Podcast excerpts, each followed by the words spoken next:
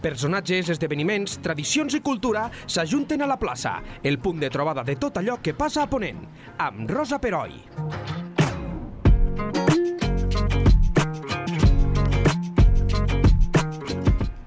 Benvinguts a Lleida 24. Avui tenim als nostres estudis un convidat de luxe. Va néixer a la granja d'Escarp el 1964. És doctor en filosofia i exerceix la docència a Blanquerna Universitat Ramon Llull. Ha publicat nombrosos assajos i ha rebut premis rellevants, però també ha escrit novel·les, poemaris i centenars d'articles d'opinió. Intèrpret i compositor, posseix la col·lecció privada d'instruments musicals més importants de Catalunya acaba de publicar un llibre titulat A caçar la boira, amb l'editorial Pòrtic, i avui tenim la gran sort de poder parlar amb ell. Gràcies, Ferran, i benvingut. Gràcies a tu. Ja sé que una periodista se n'hauria de guardar prou de donar el seu punt de vista, a més, només comença l'entrevista, però és que no me'n s'està, eh? T'he de dir que el llibre m'ha fet qüestionar moltes coses, m'ha fet reflexionar, però també, i això és el gran mèrit, m'ha divertit molt i no, també m'ha emocionat. És, és realment molt bé. Aleshores, A caçar a la boira, aquest llibre, porta com a subtítol Una educació sentimental al segrat dels anys 70. I és veritat que en parles constantment d'aquesta època, dels teus anys d'infantesa i d'adolescència, però sempre és el punt de partida per fer un salt cap a altres qüestions que t'interessen, salts temporals i salts temàtics, oi? Mm -hmm. Sí, de fet, mira, el, aquest llibre es va acabar es va acabar subtitulant eh, d'aquesta manera, no? de, de, el, el tema aquest d'una educació sentimental dels anys 70, però el primer subtítol era història, eh, a caçar la boira, història d'un neguit. No? El neguit, I, sí. I com que, i com que aquest, eh, diguem eh, clarificar una metàfora amb una altra metàfora és més aviat suïcida des del punt sí. de vista editorial, doncs al final vaig decidir eh, que li posaria aquest altre, aquest altre títol. No? I els, els salts dels que parles, no? eh, naturalment són salts premeditats, però no són gaire diferents als salts que dona la vida. Vull dir que, Cert. a, no ser que algú hagi tingut una vida diguem eh, mecànicament cronometrada, eh, però la, la majoria de la gent eh, la viu d'aquesta manera. No? Sí. I per tant no els vaig voler eh, diguem emmascarar, no? sinó que són, és la meva vida no? i són salts que per algú poden ser estranys, però que per mi i és el que intento explicar, de fet, en aquest llibre, han acabat adquirint un sentit. No? Exacte. I ara que parlem del neguit, que és un neguit amb majúscules, eh? Sí. eh a veure, eh, el, el llibre en si, no? el, el que és el, el format del llibre és difícil de definir perquè evidentment no és una novel·la no, no. però tampoc no és ben bé un assaig tampoc, a l'ús, no, no, eh que no? no, no, no, no. Ni, ni una biografia ni res d'això no i, eh, això el que dius, no? Apaivagar el neguit, pot, potser sí que seria un subtítol que faria entendre el llibre, sí. però formalment com el definiries? O és indefinible? O no, no cal definir-lo? Mira, jo, jo el definiria com, com un mal de cap per a un llibreter que l'ha de col·locar en, una, en un prestatge determinat, no?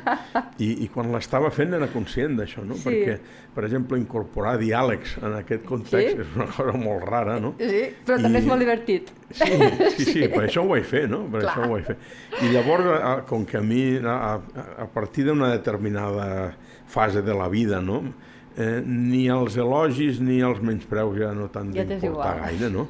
Llavors, doncs, bueno, fem una cosa que sigui, que sigui divertida i entenedora, divertida no és la paraula, que sigui irònica. Sí, hi ha una ironia molt subtil. Però, sobretot, eh, és una ironia per, per, de, per distanciar-me eh, de mi mateix, perquè és una, per això hi ha aquests diàlegs, no? perquè és molt fàcil, no? si, si, tu, eh, si tu estàs evocant el teu passat, és molt fàcil acomodar-lo i, i, i fer-te una composició de lloc magnífica, no? I Clar. en canvi d'aquesta manera hi ha un contrapunt de dir, no, no, escolti, això no va passar així com hagués pogut passar d'una altra manera, no? Està bé, però eh, quan parlem d'aquest estil, que a més tu l'estil és una de les coses que fas, que, o sigui, que creus que diferencia, no? Podem parlar, els temes ja estan tots parlats, tots una mica, parlats, tots, sí. tot està dit ja, pràcticament, però que, que diferencia un escriptor d'un altre és l'estil.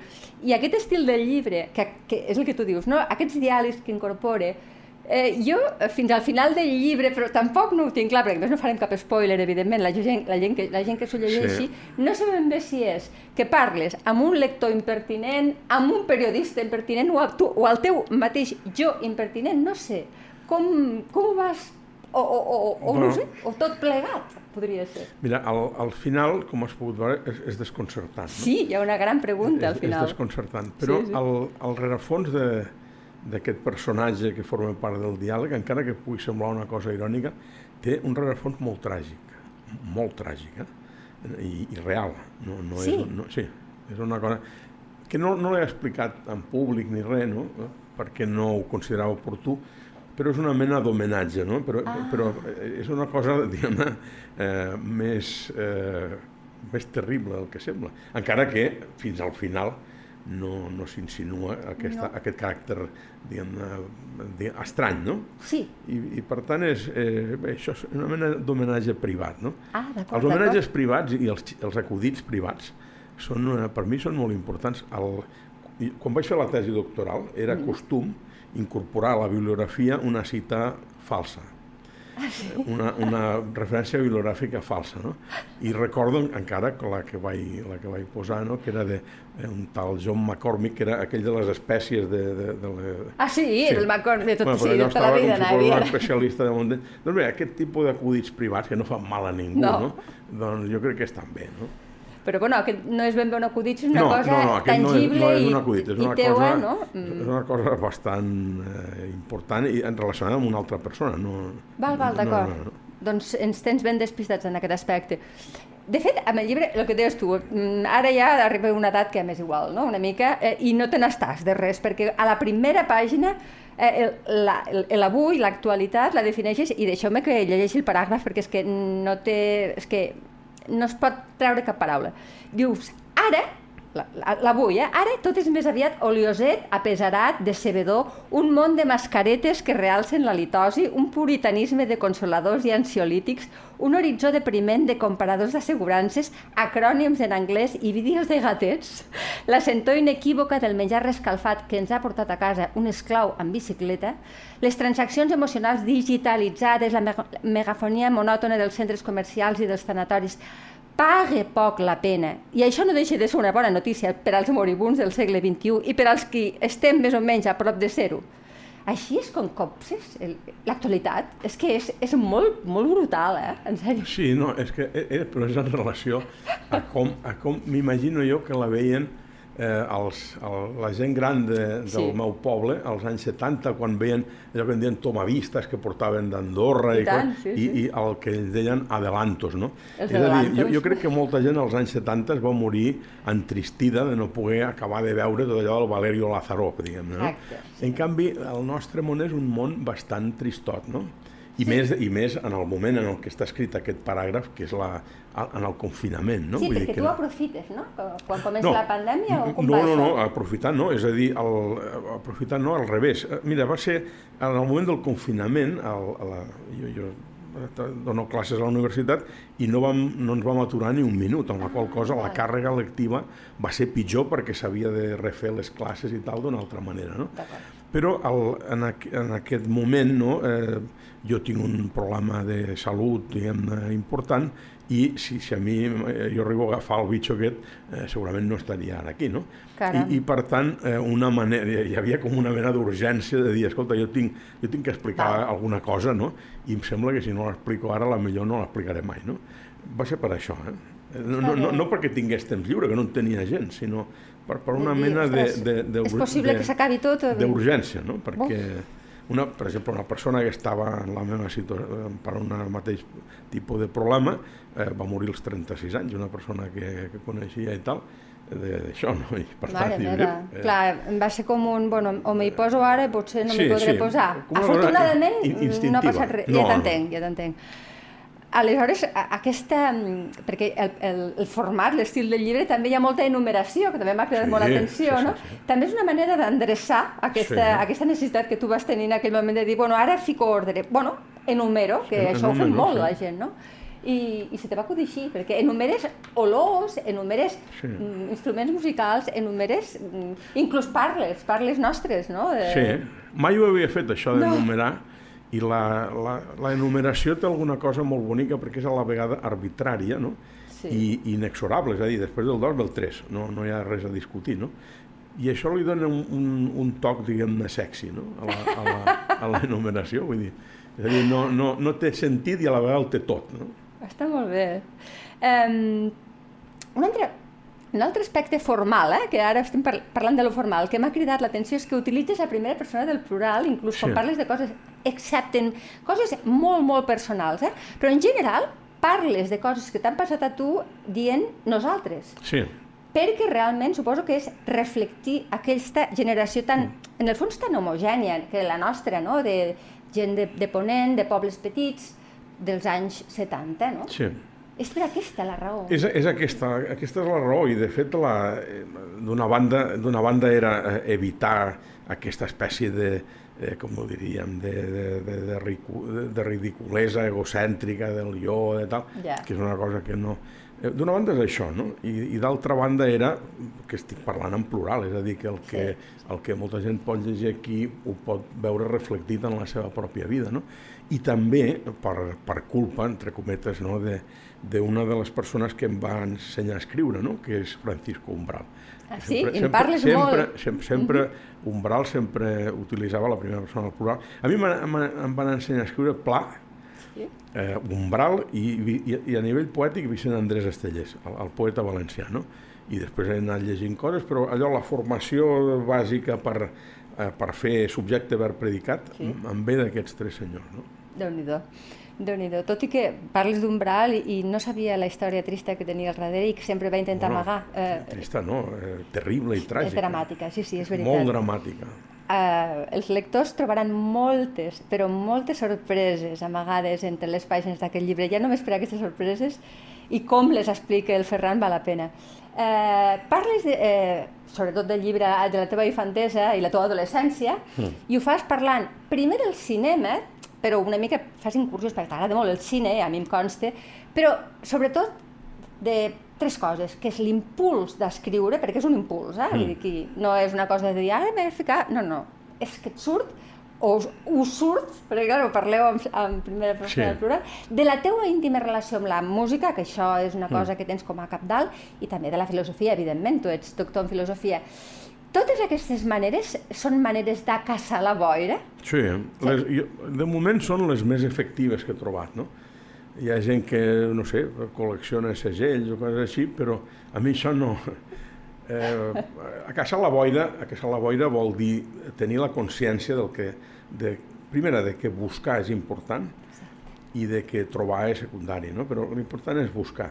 I, I en aquesta persecució de la boira, doncs la, la, la filosofia, la música, la literatura, sempre han actuat com una pròtesi d'aquelles, com aquells aparells que serveixen per agafar coses de lluny, Sí. a, als aparadors i tal. Sempre ha servit per això, no? però sense arribar-la, no, no he arribat mai al, al final. No? Mai acabes, acabes d'assolir-la, però, la, però bueno, suposo que la gràcia és les ganes de la, posar... Sí, la gràcia és això, no? Sí, és sí, a dir, és més important la curiositat que no passi, aquesta curiositat te porta finalment en un, en, en, a bon port o, a mal port. No? Exacte. Després, al final del llibre, que ningú s'espanti, eh, ell fa una, una, una, un discurs més acurat del que significa a caçar la boira, perquè tu quan tenies 4 anys, literalment la vas anar a caçar.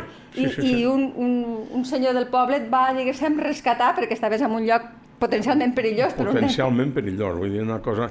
eh, És una anècdota real. I, Sí, i, a, i a la família la coneixeu, no? Sí. I la resposta, eh, la resposta també és real, no? I, i el que és, és, és literalment això, eh? Vull dir, i clar, el que, que una cosa, que un nen diu als, als 4 anys, al cap de 55 es converteixi en el títol d'un llibre, Sí. té una gràcia, per és mi, no, una- no, té màgia, per, per, sí, per mi té, té una certa gràcia, no? Tant. no pot ser per una altra persona no en té cap, però vull dir, això és una, és una anècdota verídica, no és una metàfora ni res d'això, no? Està molt bé. De totes maneres, hi ha moltes metàfores al llibre. Per exemple, sí que el cinema no és un dels teus grans instruments per a caçar la boira, però dius coses com, per exemple, la pel·lícula Fellini, que tu ets felinià i t'agrada, Sí. entre altres, també Godard, pobre, recentment Sí, eh, traspassat. A la pel·lícula Marcor, la moto és el nazisme, però és que, és que clar, ens hem de fer la idea que als 70 eh, no estava tan lluny. No, havia No. passat feia poc, clar. No, no, no. Per, parlem dels 70, la gent que tenim certa edat la, sabem que, que és proper, però si ens escolten generacions de gent que té 25-30 anys, eh, dirà, però mm, el nazisme és una cosa històrica. No, estava allí, el, el vivia, la vivia, o la, la guerra va ser una divisió, per, per nosaltres va ser una divisió important. Sí, i, i Fellini explica justament això, i el títol de la pel·lícula el, és amb el, amb el dialecte de Rimini, que és, a, que és a la vora de San Marino, no? És, eh, vol dir, eh, me'n recordo, no? Amarcord, eh, és sona una paraula rara i molt Sí. eufònica, no? però que, que vol dir, amb, amb el dialecte d'allà, vol dir això, no?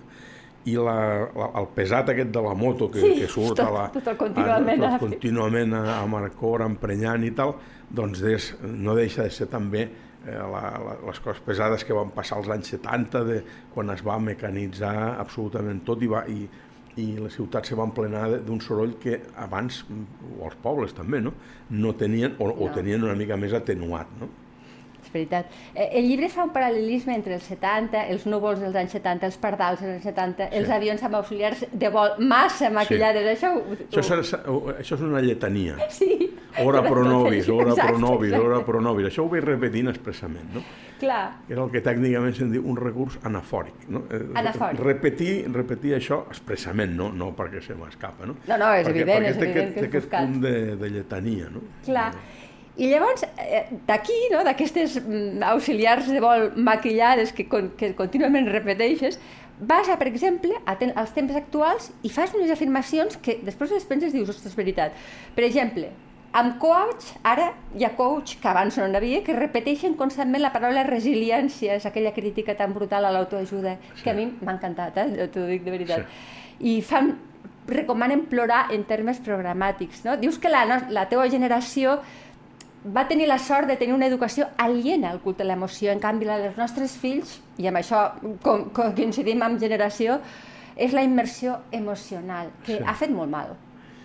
Penso jo, eh? jo Però crec- també és una opinió meva. Jo, jo, no, jo crec que sí, i, i, i segurament hi ha gent eh, hi ha gent que pensa el contrari, però jo he arribat a un moment, això tornant a, a, la, a la fase lacustre de la vida, no? quan que està tot, és una aigua quieta, de mosquits i tal, a la fase lacustre de la vida, tenir raó o no, eh, ja és una, per tant, si algú vol pensar el contrari, a mi em resulta fantàstic, no? Però jo crec que eh, hi ha hagut un mal negoci amb aquesta immersió emocional. És a dir, amb, amb el fet de, de dir-li una cosa que s'està repetint constantment, no? dir-li a algú que eh, s'ha d'expressar la vulnerabilitat i no sé què. Bueno, jo crec que el que s'ha el que s'ha d'expressar doncs, és eh, mm, el sentit comú, no? quan toca ja tu pots expressar la vulnerabilitat o, o pots donar un cop a la taula, pots fer qualsevol altra cosa, no? però em refereixo a que aquest teledirigir a la gent d'una forma tan pueril, no? De, a, a mi jo crec que no és un bon negoci, no? i la prova, eh, la prova probablement la, la tenim mirant al carrer, diguem, eh? vull dir, mirant coses que eh, bé, potser no haurien de, de passar, no? de, de comportaments excessivament infantiloides i, i com a desvalguts, no? Eh, en això no vol dir que s'hagi d'anar a baqueta, no? No, no, t'entenc no estic perfectament. dient això, no? Però han simplement- passat que és una llei del pèndol però sí, estranya, no? exactament. És, el problema de la llei del pèndol és que, és que passes d'un extrem a l'altre, Mm. no? I no, no és un bon negoci. En el cas dels nens, per exemple, hi ha un infantilisme que tu, per exemple, tu vas ser a escolanet i vas tenir contacte amb la mort. Quan la gent Sí, es sí. moria al poble, bueno, doncs veieu els cadàvers i, i no hi havia cap trauma. En canvi, als nens d'avui en dia se'ls hi amaga això, o sigui, la llei del Sí. pèndol, no? I això tampoc, jo no crec que sigui...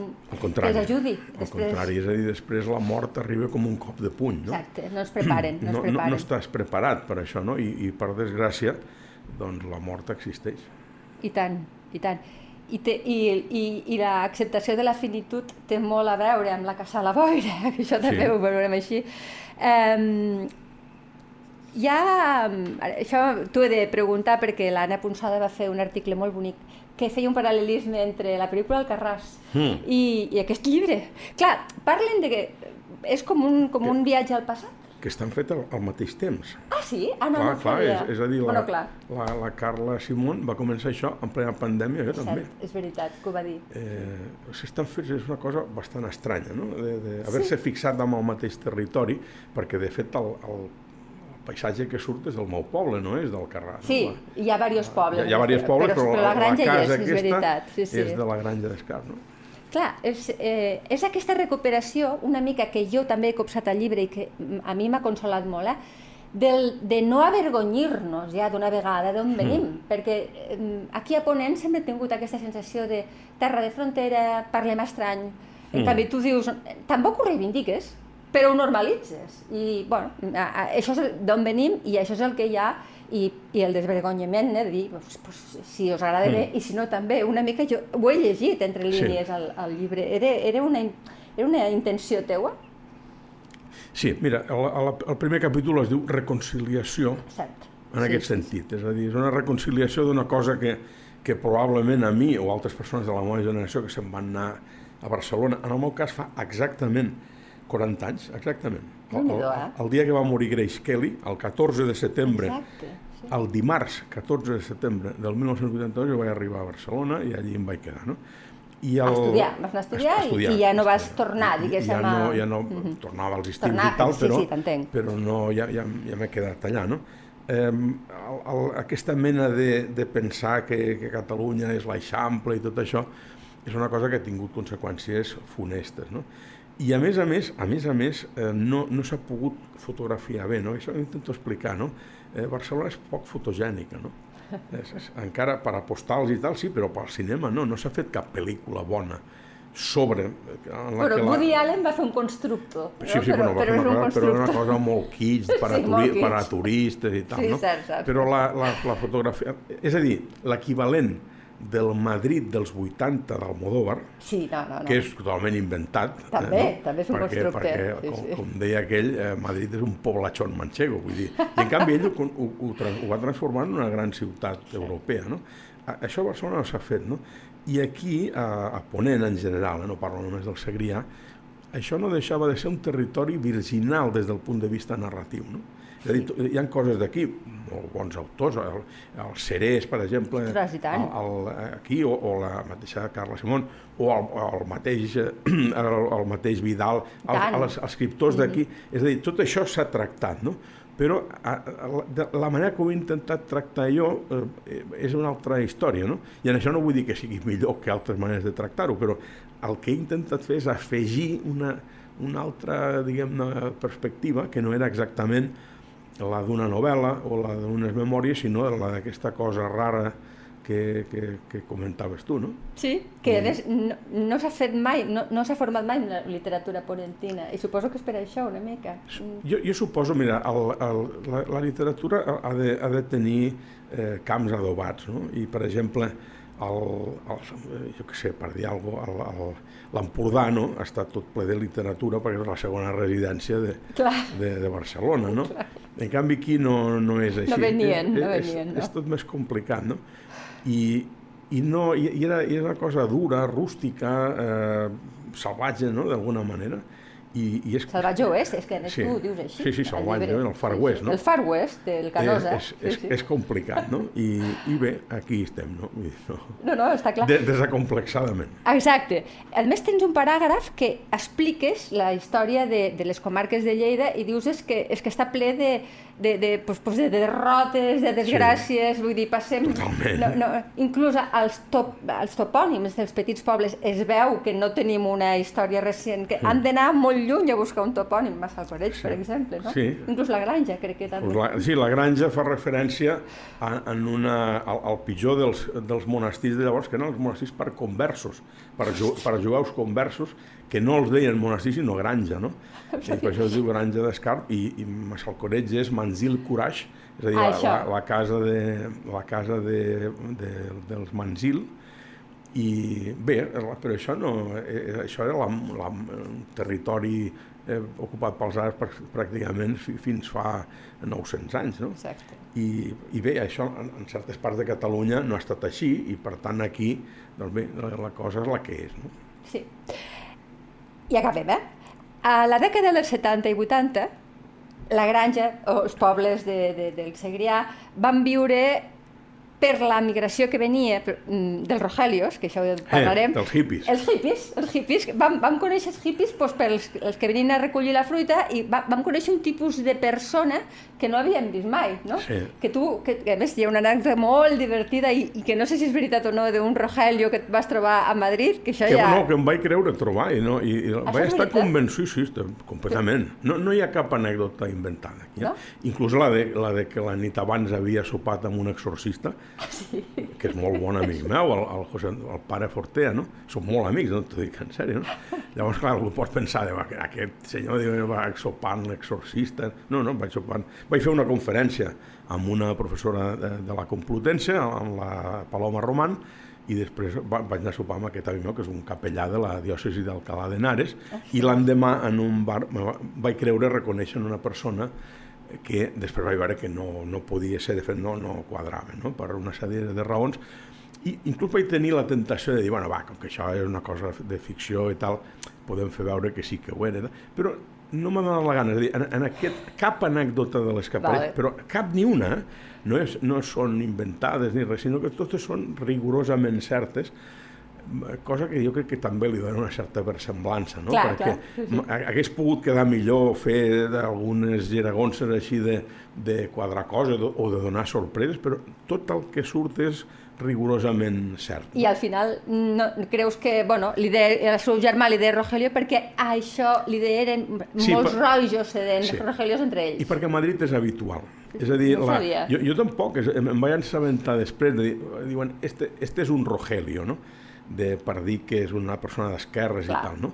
Jo, clar, com que això no ho sabia, eh, no, no vaig acabar de lligar caps en aquell moment, no? Però no, després vaig veure que no, no podia ser, no? no I ho dius així tan Sí. honestament, eh, el Sí. llibre, està clar. Però allí va començar el contacte amb el que seria el futur, el futur, que és l'aperturisme, la revolució sexual, i amb això també m'has sorprès molt perquè ets molt crític amb aquesta revolució, perquè inclús dius que, que és la mare a vegades de, de, de doctrines acientífiques i anomenes el antivacunes, que ara estan molt de moda, no? Sí, eh, però, però no exactament, és a dir, tot el, el conjunt aquest de- d'idees, és que clar, s'ha de, per una persona que no ha viscut allò, eh, s'ha de recordar, això no ho recordo ho hagués pogut posar, que en aquella època l'ABC, el diari ABC, Sí, sí. el diari conservador i monàrquic ABC, tenia una secció que es deia OVNIs. Mare meva. Això, això es pot, ho pots buscar a la hemeroteca, no? Sí, sí, segur, Clar, segur. llavors imagina't el grau de confusió mental. Clar, no? De clar, que, allò. que l'ABC tingués una... Llavors tenies el, el doctor Jiménez de l'Oso que tant, parlava recordo, del más allá. Del, del más allá, los ectoplasmas i tal, eh, la Carrero Blanco saltant pels aires, eh, la, la Nadiuska ensenyant la cuixa... És a dir, tot, tot això barrejat així en, en una Un còctel, El sí. còctel era completament indigest, no? Però, a la, per una... Jo, quan va morir Franco tenia 11 anys, no?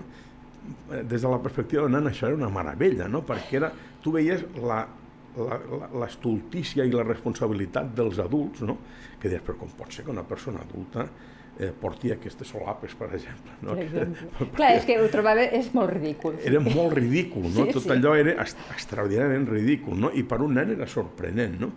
I, i per això una, una de les coses que volia reflectir amb aquesta mirada infantil era aquella sensació d'estupefacció, no? Clar, De dir, absoluta. "Hosti, però Sí, això sí. què és, no? Sí, sí.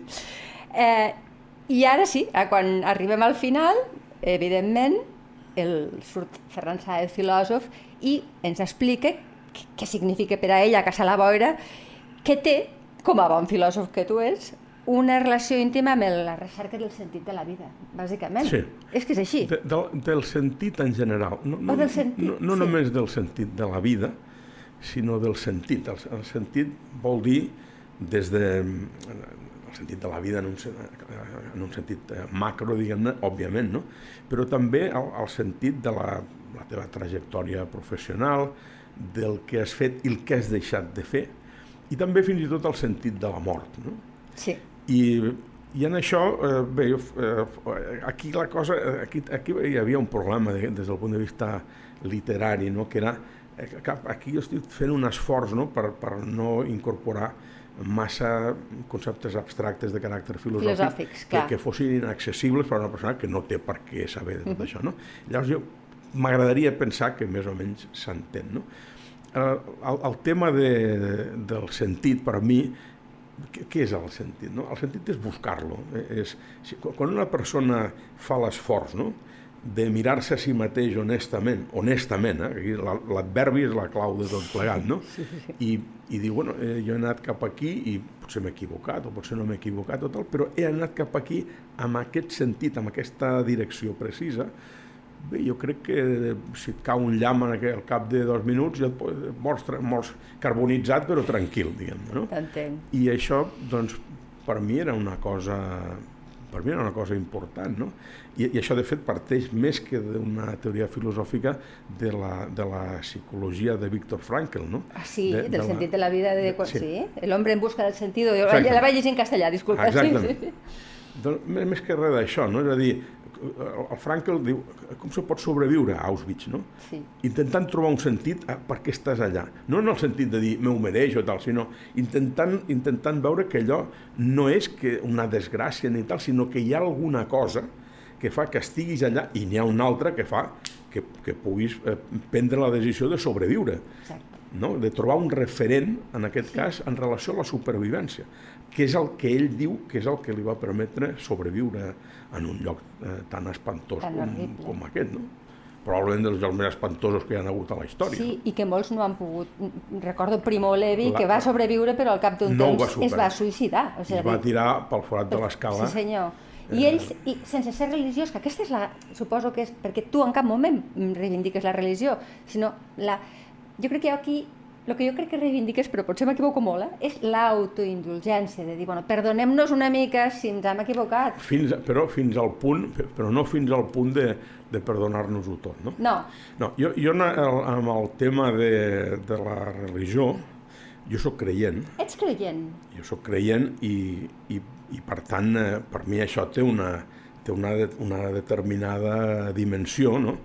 Parlo en algun moment de la fe i tal, no? Però, però no he volgut, no he volgut fer, diguem-ne, no he volgut carregar sobre aquesta direcció, però eh, la, la mirada de, la, aquesta mirada és una mirada molt especial, diguem-ne, no? I, i tant, eh, tant, tant la persona que, és, que no és creient, no? Eh, però que de lluny veu alguna cosa que li pot, li pot dir misteri, si vols, no? Eh, Sí. Així com nebulosament, no? Eh, Jo crec que, bé, és una, és una manera d'estar al món, no? Està bé. És una manera d'estar al món. No, em deixes molt parada. M'hauré de tornar a llegir el llibre amb aquesta clau ara.